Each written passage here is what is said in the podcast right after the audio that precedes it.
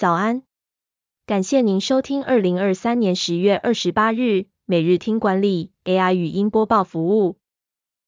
每周六早上七点，带您回顾本周最受欢迎的商业新闻和职场话题。欢迎您至 Apple Podcast 或 Spotify 搜寻每日听管理，并订阅节目，还能一次浏览过往集数。另外，只要在经理人官方 LINE 聊天室输入“听书”两个字，就能解锁限量的隐藏优惠。首则文章是：营收连六季创下历史新高，美国运通如何满足金字塔顶端的客户？美国运通近期财报出炉，营收连续六季创下历史新高。二零二三第三季总营收增加百分之十三，获利成长三成至二十四亿美元。美国运通执行长史蒂芬·史奎利指出，本季财报的成长主要来自娱乐和旅游业绩的成长。美国运通以服务品质当作商业模式，把服务当成商品赚取利润，所以更加重视顾客忠诚度。美国运通不用标准作业流程来限制员工，但是在每一位新人正式上线之前，会有两个月的训练期，从最基本的说话语调和态度开始，找来专业广播人员培训上课，还会录下通话过程，加以模拟演练。第二则要带您回顾。永丰金因为股东干政，遭到金管会重罚一千万，还有哪些业者因为股东干政被罚过？金管会对永丰金开罚一千万元，董事长和法务处处长减薪百分之三十，因为他们邀请大股东参与策略会议，被认为是股东干政。这不是第一次有金控业者因股东干政被罚款，中信金及台湾人寿曾因大股东参与决策被罚款四千万元。是至今最大宗的股东干政案。除了罚款，金管会还对中信金控高层进行了人事调整，包括停职和减薪。过去也有开发金、星光金两家金控业者因为股东干政被罚款。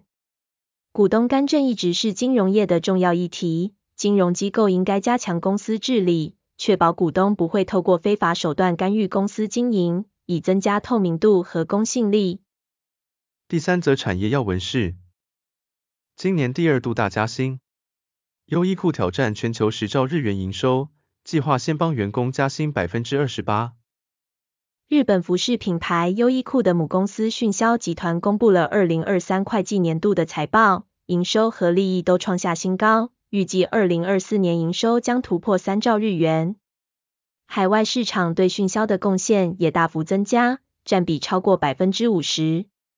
优衣库计划提高中国门市销售人员的薪资，年薪平均增幅为百分之二十八，最高甚至可达百分之四十四。优衣库将人才培养视为攻占全球市场的关键。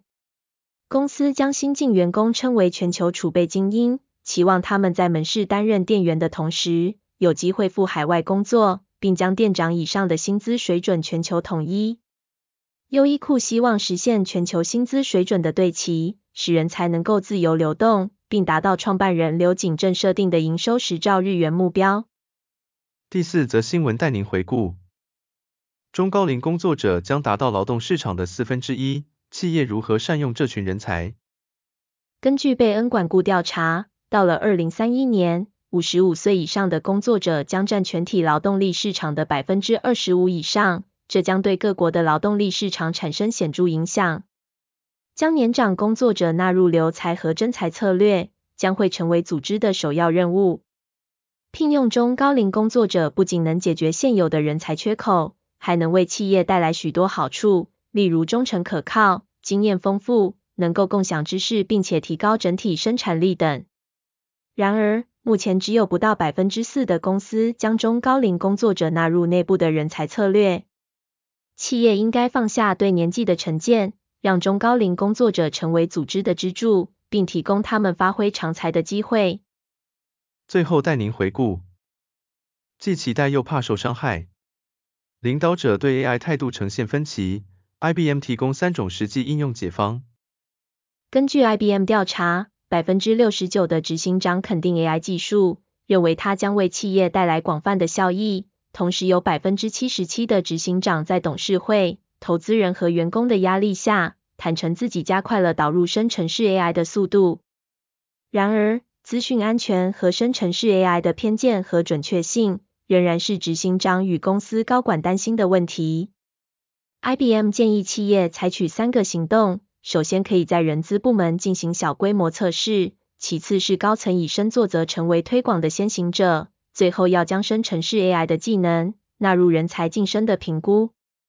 对于生成式 AI 将会如何影响企业，执行长的意见也呈现两极化。有些认为会招聘更多人才，有些则认为会进一步缩减员工团队。感谢您收听，点选说明栏可以观看每一篇报道的完整文章。我们将持续改善 AI 的语音播报服务，也推荐您订阅经理人电子报。再次感谢您，祝您有个美好的一天。